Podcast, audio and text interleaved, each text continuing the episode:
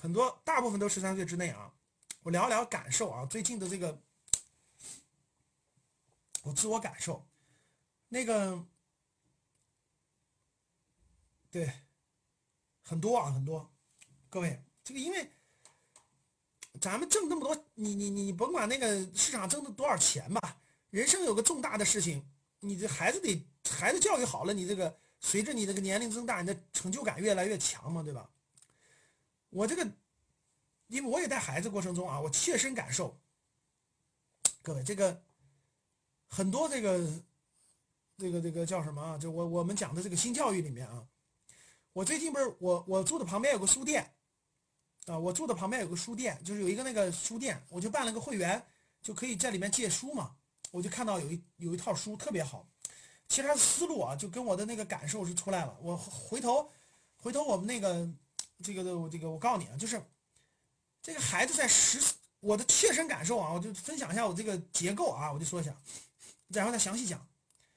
我觉得这个十二岁之内的孩子，我觉得十二岁之内的孩子，就小学阶段吧，小学之内阶段孩子，我觉得两点，就从从出发啊，第一个，我觉得要充分玩儿，就让他玩的玩的开心，玩的欢快，玩嗨了，就让他玩开了。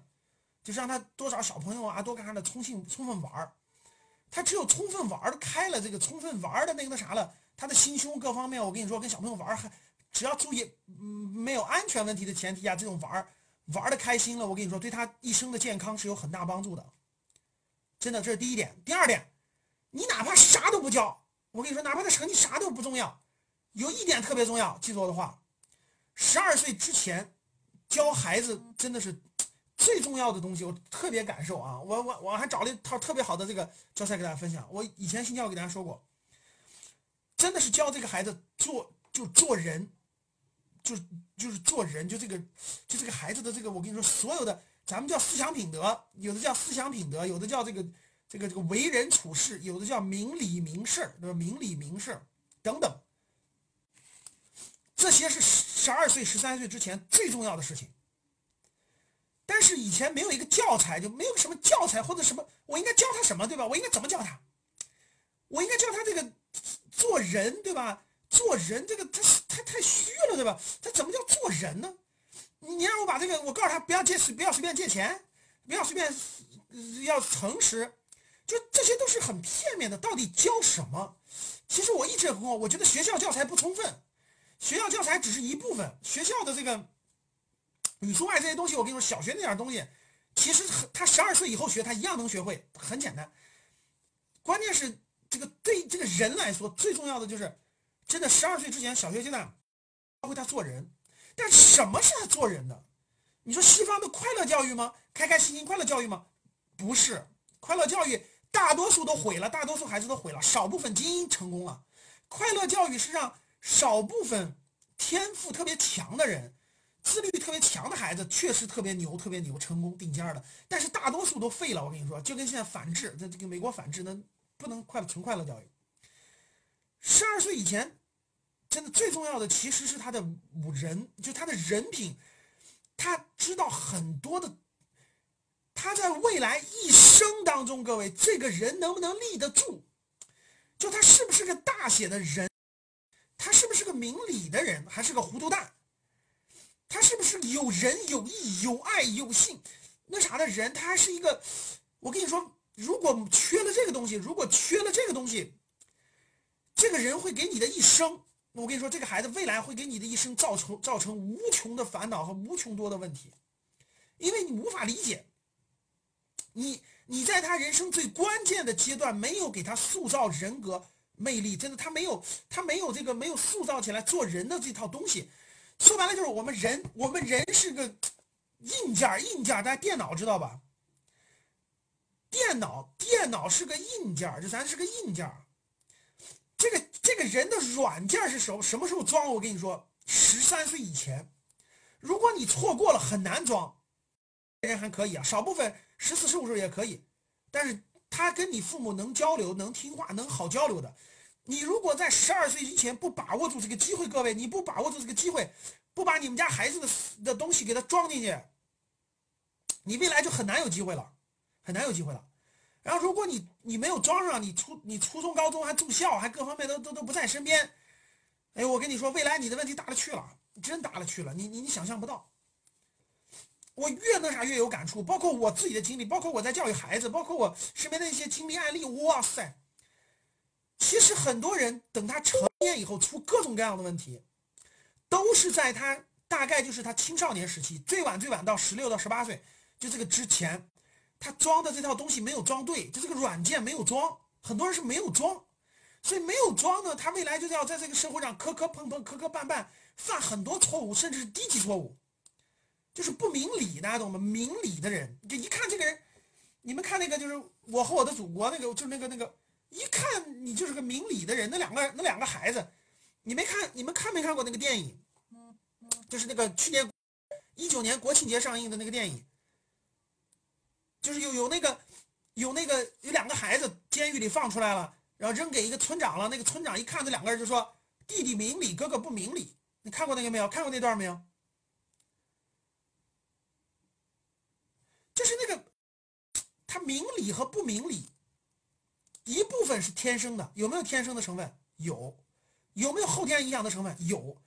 但如果你都不给他装，我跟你说，这个孩子未来再装很难很难的，他会活的。我跟你说，你你理解不了，你就理解不了他他为什么做这件事，他怎怎怎么怎么地，怎么地。我跟你说，他跟你不说跟你们家长，跟跟你们爸妈，就跟同学、老师、朋友乱七八糟的东西都都都。各种各样的问题，稀奇百怪，稀奇百怪。你们知道我吗？对呀，我现在教育我家孩子，我找到了特别好的一部教材，就是我们我们格局新教育一直在探索和组织的。我找了一套特好，回头回头你们参加这个这个这个这个后面，我打算把那个待会儿说后面的事儿啊。你们知道我我怎么装的吗？我发现我是个明理的人，我可以明确说，我是个明理的人。而且我很多东西已经提前装进去了，你们知道怎么装的吗？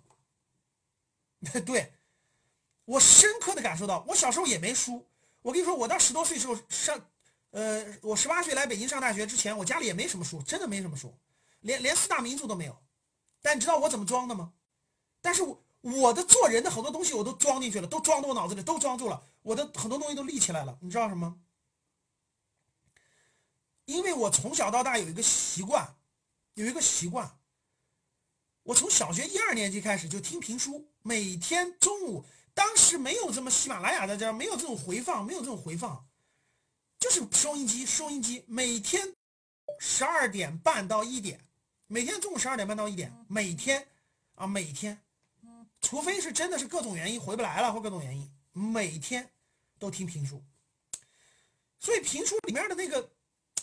他那个人物啊，大家都知道，里面的那个人物，甭说是什么《三国演义》里的什么这关羽、赵云什么那啥，也甭说是什么薛仁贵征东、薛丁山征西、乱世枭雄张作霖，呃，《铜陵传》、三侠五义、小三侠、小五义，然后呢，这个锦毛鼠白玉堂、包公的保镖展昭，就是所有这些人物，大家想想，评书里的是啥人物？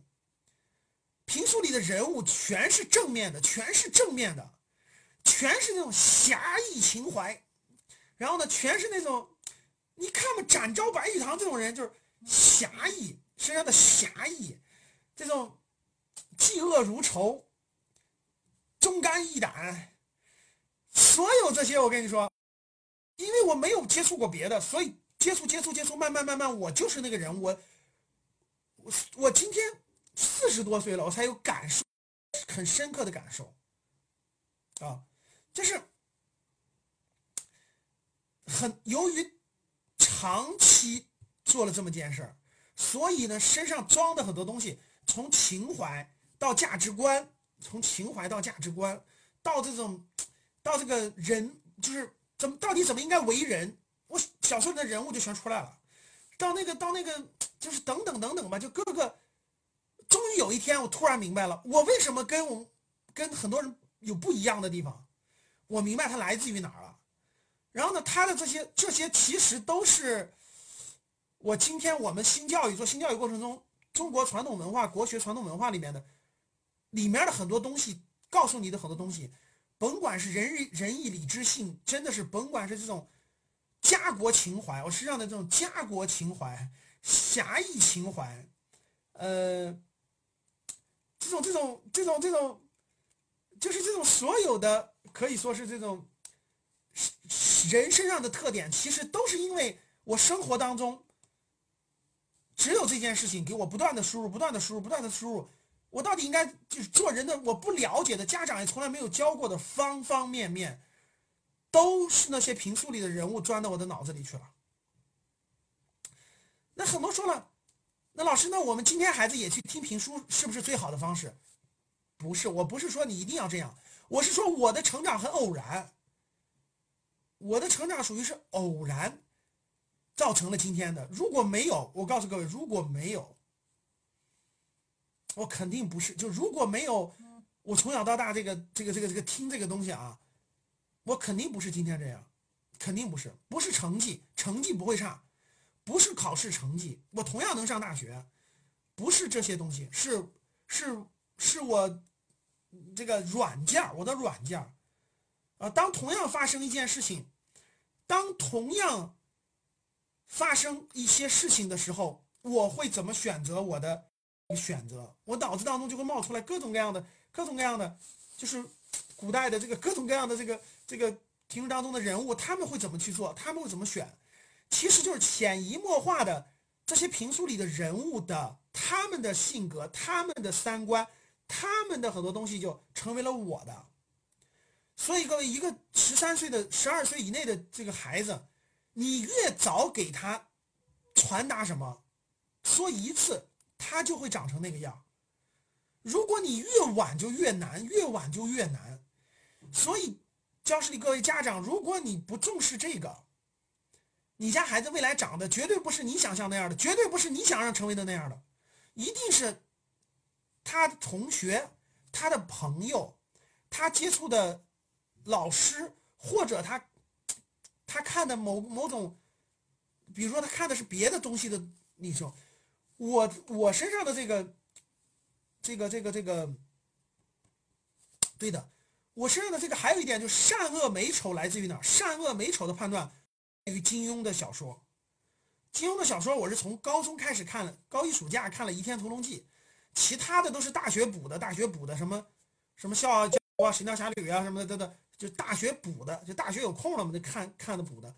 但是这个这个。十六岁看的这个《倚天屠龙记》里面的这种，就是这这这种就善恶美丑吧。金庸写的很多善恶美丑，其实就隐匿出来了。是的，我想说的各位就是，学校教育绝对教育不了你们家孩子这这个东西。学校教育可以帮你看着孩子，可以教育孩子的知识，可以做一部分补充。但是真真正正对这个孩子的三观，对这孩子的软件你是装 Windows 还是装什么软件很多的软件啊。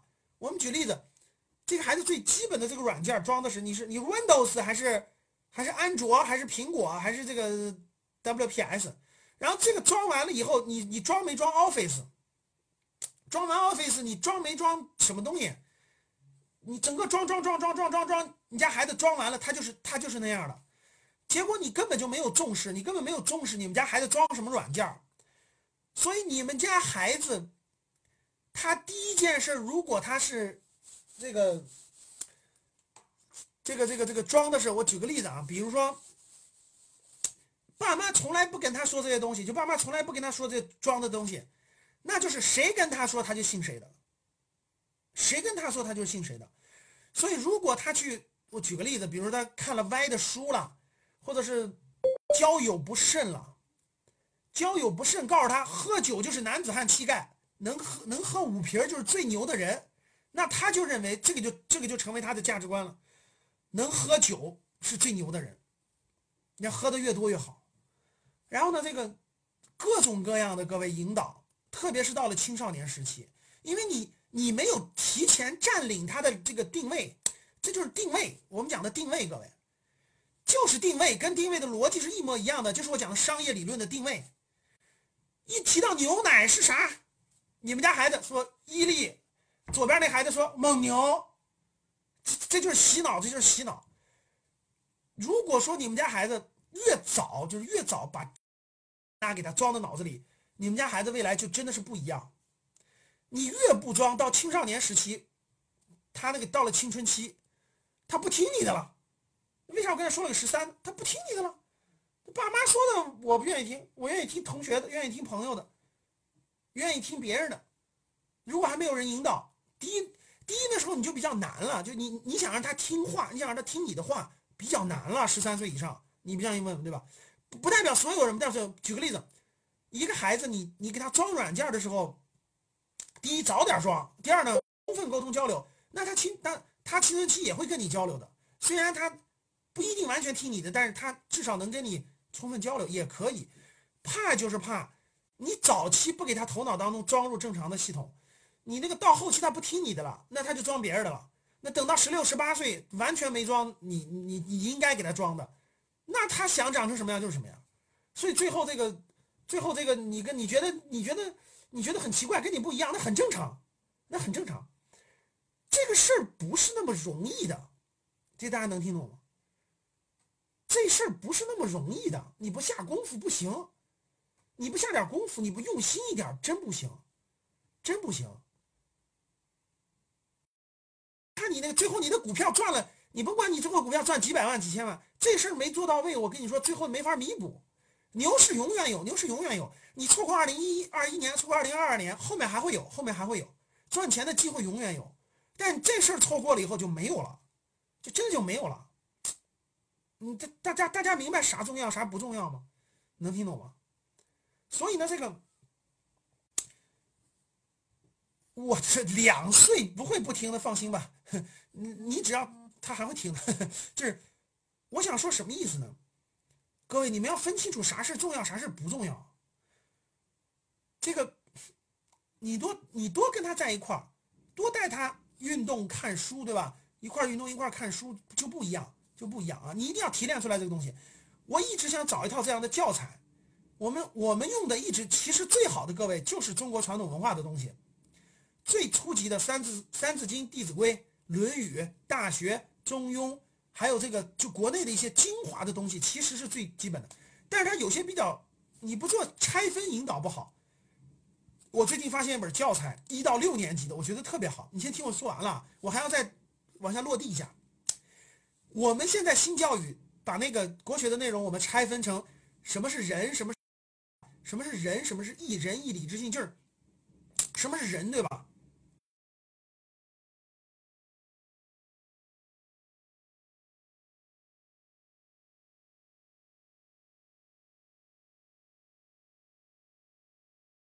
今天的节目就到这里吧。如果你想系统学习财商知识，提升自己的理财能力，领取免费学习的课件，请添加班主任。